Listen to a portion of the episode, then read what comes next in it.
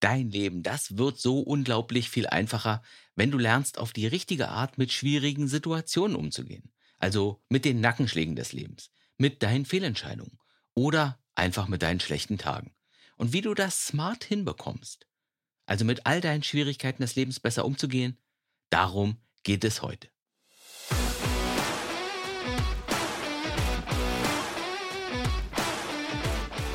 Willkommen im Podcast Mein Leben, meine Regeln, dem Podcast für alle, die ihr Leben in die für sie beste Richtung lenken wollen. Hier, hier spricht Ralf Senftleben und heute, da möchte ich über den Umgang mit Fehlern reden und auch über den Umgang mit dem Scheitern. Denn das ist für alle Lebensgestalter ein sehr wichtiges Thema. Also, wenn ich mal einen Fehler mache, ja, das kommt vor, weil ich ja auch nur ein Mensch bin. Also wenn ich mal einen Fehler mache oder wenn ich mich doof benommen habe oder wenn ich mal nicht ich selbst war, wenn ich scheitere, wenn ich Mist gebaut habe, dann kann ich damit ja ganz unterschiedlich umgehen. Viele erklären sich dann. Ich konnte ja gar nicht anders. Ich habe es wirklich nicht anders hinbekommen, weil meine Frau ein solches Biest ist oder mein Mann so ein unsensibler Klotz. Oder umgekehrt. Ich konnte einfach nicht anders, weil ich eine schwere Kindheit hatte ich habe das nicht anders hinbekommen, weil der andere das auch gar nicht anders verdient hatte.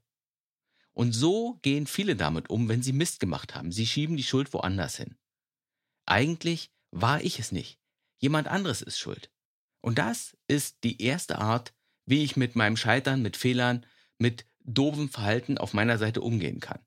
Ich erkläre mich, ich finde vielleicht Entschuldigung und ich schiebe die Schuld jemand anders zu. Dann gibt es noch eine andere Art, mit meinem Scheitern umzugehen oder wenn ich einen Fehler gemacht habe. Und zwar, andere Leute nehmen in so einer Situation die ganze Schuld auf sich und sie geißeln sich dann. Ich bin so dumm, ich bin zu nichts nutze, ich bin so ein wertloser Versager. Also, wenn du einen Fehler machst oder wenn du Mist baust, dann suchst du entweder Erklärungen, du findest Ausreden oder Entschuldigungen für dein Verhalten oder du machst dich selbst so schlecht, dass es den anderen um dich herum schon irgendwie ein bisschen unangenehm wird. Erstaunlicherweise haben beide Arten, mit den eigenen Fehlern umzugehen, einen gleichen Effekt. Und zwar, ich muss dann keine Verantwortung übernehmen. Im ersten Fall, da konnte ich ja nicht anders. Da sind ja die anderen schuld und deswegen muss ich für mein Verhalten auch nicht gerade stehen. Und im zweiten Fall, wo ich mich dann selbst schlecht mache, da mache ich mich so klein, und fühle mich ja dann auch so schlecht, sodass ja niemand mehr von mir erwarten kann, jetzt auch noch für meine Taten einzustehen. Es gibt aber noch eine dritte Art, damit umzugehen, wenn ich Mist gebaut habe oder wenn ich einen Fehler gemacht habe. Und zwar, ich kann mir selbst auch erst einmal mit einem gewissen Selbstmitgefühl begegnen. Ja, Selbstmitgefühl, das genau ist hier das richtige Stichwort. Ich habe also Mist gemacht. Ich habe vielleicht, ja, eine unsensible Bemerkung vom Stapel gelassen. Ich habe einen Termin vergessen oder ich habe etwas nicht erledigt, was ich jemandem zugesagt hatte. Und wie gehe ich jetzt damit um, wenn ich mit Selbstmitgefühl an die Sache rangehe? Also zuerst sage ich zu mir selbst sowas wie, okay, da hast du Mist gebaut, auf jeden Fall. Das hast du einfach nicht gut gelöst. Da bist du, ja, vielleicht den einfacheren Weg gegangen. Das hättest du besser hinbekommen sollen. Und das ist auch ein bisschen ein bisschen ein Grund, sich zu schämen. Aber hey, ich bin ja eben auch nur ein Mensch. Und Menschen machen Fehler, ich auch eben. Und das nächste Mal, da werde ich es bestimmt besser hinbekommen. Ich werde mir jedenfalls alle Mühe geben, dass ich es besser hinbekomme. Und so mit sich zu reden dann, ist der erste Teil. Du übernimmst Verantwortung für das, was du getan hast oder was du nicht getan hast. Du stehst dazu. Aber du machst dich deswegen nicht komplett fertig. Du beleidigst dich nicht selbst, sondern du gehst mit dir selbst so um, wie vielleicht es eine liebevolle Mutter tun würde.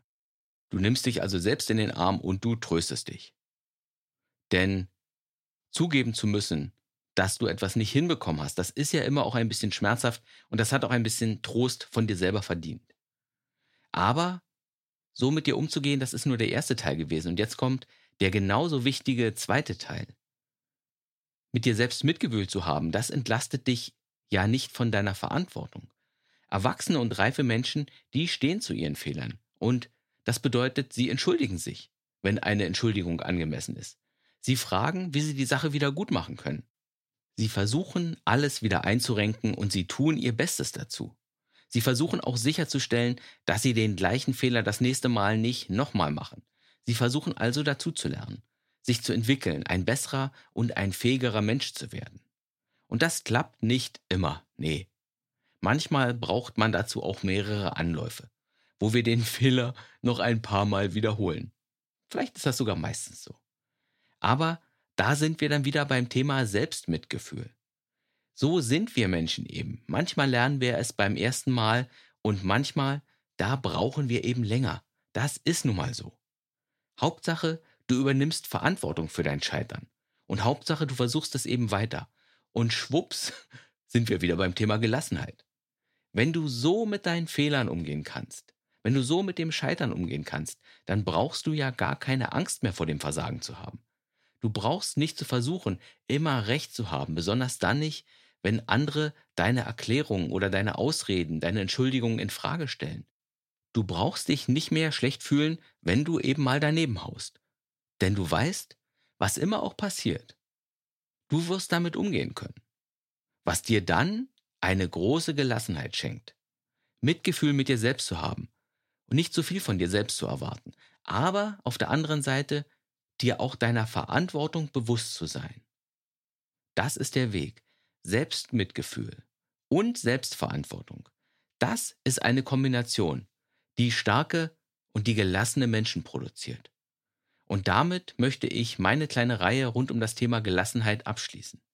In den nächsten Folgen wird es wieder um andere Dinge gehen und bis dahin wünsche ich dir alles Gute. Tschüss.